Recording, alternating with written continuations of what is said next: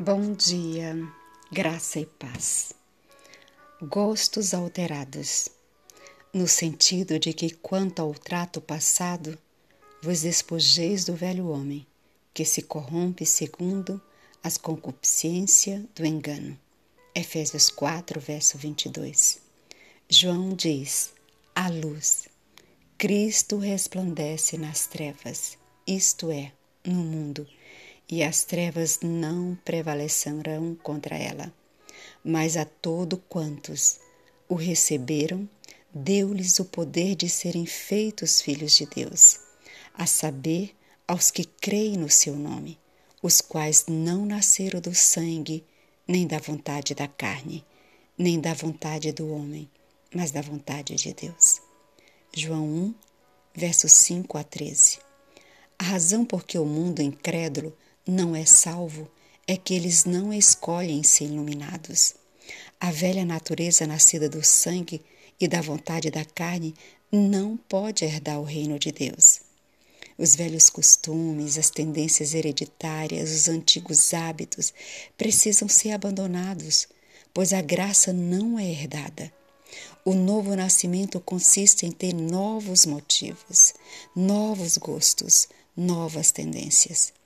Os que são gerados para uma nova vida pelo Espírito Santo tornarão-se participantes da natureza divina, e em todos os seus hábitos e práticas eles evidenciam sua relação com Cristo.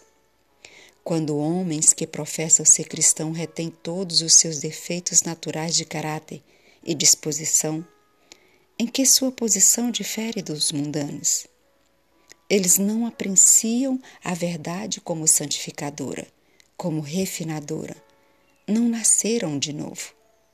Que ninguém pense que sua maneira de proceder não precisa modificar-se. Os que julgam assim não estão aptos a empenhar-se na obra de Deus, pois não sentirão a necessidade de avançar constantemente para uma norma mais elevada, fazendo contínuo progresso. Ninguém pode andar em segurança se não desconfiar do próprio eu e se não estiver olhando constantemente para a obra de Deus, estudando-a com coração voluntário para ver seus próprios erros e aprender a vontade de Cristo, e orando para que seja efetuada nele, por ele e através dele.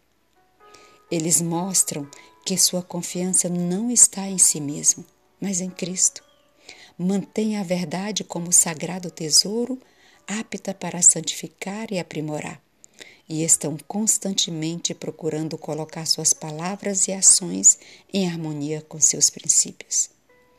Temem e tremem com receio de que seja idolatrado algo impregnado do próprio eu, fazendo assim com que seus, seus defeitos sejam reproduzidos em outros que neles confiam. Estão sempre procurando dominar o próprio eu, deixar de lado tudo que esteja impregnado dele e substituí-lo pela mansidão e humildade de Cristo. Estão olhando para Jesus, crescendo nele, obtendo luz e graça de sua pessoa, para que possam difundi-las a outros. Amém.